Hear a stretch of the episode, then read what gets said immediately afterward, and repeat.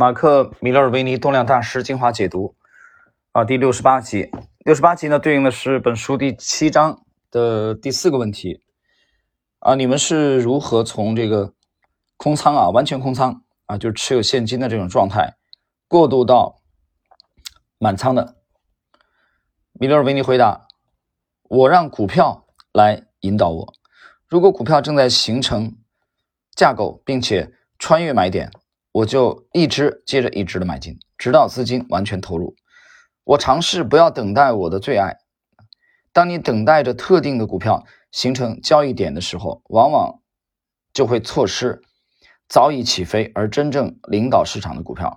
你应该要中立，而且要保持这个无知的这种心态，相信走势图以及你的研究，然后买进符合你预定标准的股票。长远来说，你的看法只会一再让你付出代价。呃，怎么理解这段内容？他讲的你的看法只会让你付出代价，这个我们结合其实前面这句话啊就好理解，就是相信走势图以及你的研究。你研究的是什么呢？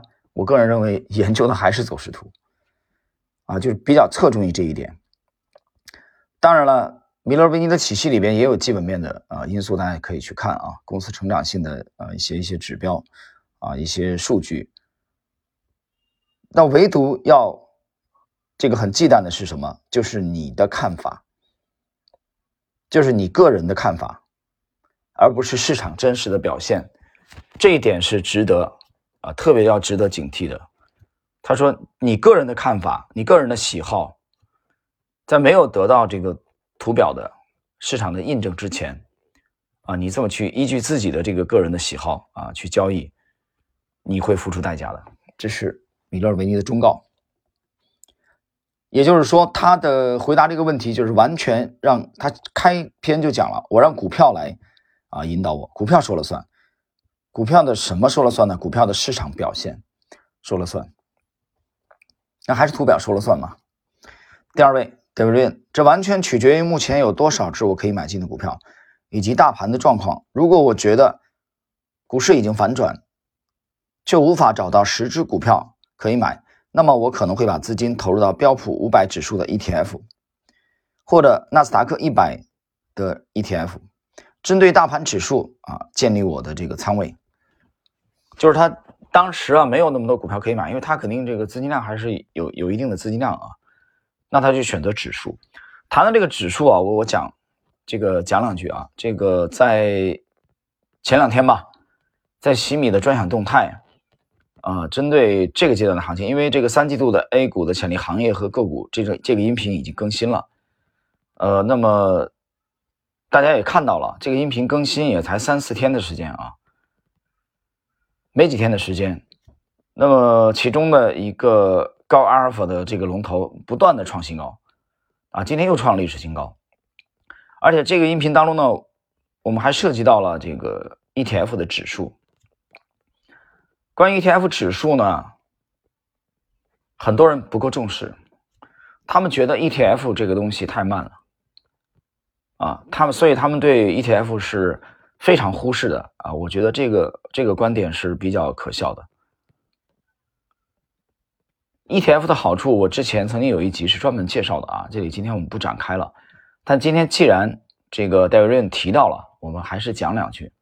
希望大家还是要重视 ETF。在机构投资者现在越来越占这个啊话语权的、占主导的这种趋势之下，ETF 基金它已经成为了相当一部分这个资金量比较大的啊这些投资者的。偏爱啊，流动性是没问题的，对吧？这个不用讲。同时呢，它能规避说某某一个单一的个股啊出了问题，会对你的持仓啊的打击，所以它的而且交易费用也相对低廉。当然，买什么 ETF 基金在这个时候很有讲究啊，是上证五零啊，上证幺八零，沪深三百。还是中证一千，这个有讲究了啊！这个要看你对市场的认识了啊！所以我觉得这期内容三季度的 A 股潜力 A 股和行业啊，这个音频里面我们重点去探讨了一些相关的 ETF，所以大家还是要重视 ETF。第三位单三个，跟随市场上流动性最高的贝塔的股票，很快我可以进入完全满仓的状态。当市场正在突破盘整的格局，你有足够的时间分批买进。如果我能够在两三天之内投入百分之八十的资金，这对我而言就算是大的动作了。现在只有在极端强劲的这个世道之下，我才会完全的投入满仓，甚至考虑融资啊。但这种情况非常罕见。马克里奇二世，对我来说，这是需要学习与磨练的技巧，也是我仍然正在尝试进步的一大领域。根据我的经验，当你正要完全持有现金的阶啊，从完全持有现金的阶就是空仓啊入市的时候，你承担最大的风险，同时也拥有最好的机会。眼前看到的是机会还是风险，就让市场行为来告诉你。你看，说了半天还是市场行为，就还是图表，这点跟马克·米勒维尼完全啊一致的。如果我买进两只股票，两者都在买进之后持续走高，我就会积极的介入市场，随即扩大持仓，这个提高我的风险偏好。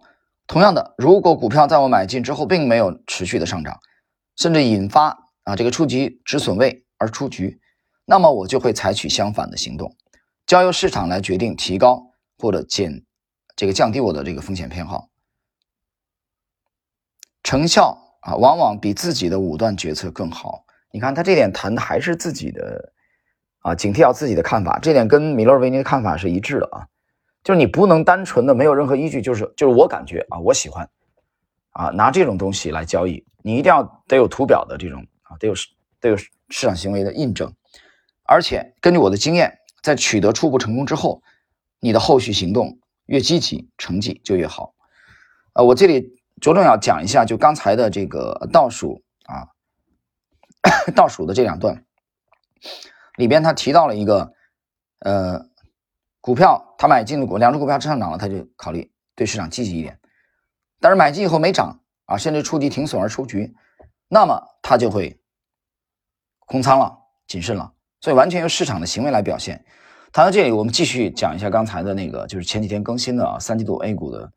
啊，潜力 A 股和行业的这个啊音频的内容啊，我们提到了其中一只高阿尔法的龙头高价股啊，最近连续的从音频出来以后连续的创历史新高，但是与此对应的另外一只高价股的啊表现就不是很理想。对这个高价股的在西米今天今早的这个周周海动态也做了一个提醒，这里边既然第四位马克里这个马克二世啊提到了这个止损的问题，我这里再强调一遍。无论哪一次操作，啊，你我相信没有多少人说是一拿拿几年的这种啊，比较少。我们听友当中，那你立足于中短线这种，你一定要设止损位。从你入局的那一刻，比如你十块买进，依据你个人的这个风险的承受的程度啊，你要设定止损，一般五到八个点吧，百分之五到百分之八。那你如果十块的啊成本，那你就设置在九块五啊或者九块二。触及止损位了，要坚决的、无条件的，不要有任何侥幸心理的止损。这是中短线操作的一个重要的先决条件。很多人做不到知行合一，那你的仓位出了问题，那是你的问题了。因为股票都有风险嘛，没有百分之一百的事情，对吧？所以，那么今早对对这只啊，这个可能这两天还表现不是特别好。相对比较弱，那我们在震撼动态也也有相关的提醒，所以关于止损的问题，我想以后尽量我们少重复一些啊，大家要把它养成纪律，就一定要做到知行合一。你在入场的一瞬间，一定要去设置止损。好了，今天的这个第六十八集啊，如何从这个完全的空仓啊到满仓，这个大师们是怎么做的啊？这一集的我们的解读内容就到这里。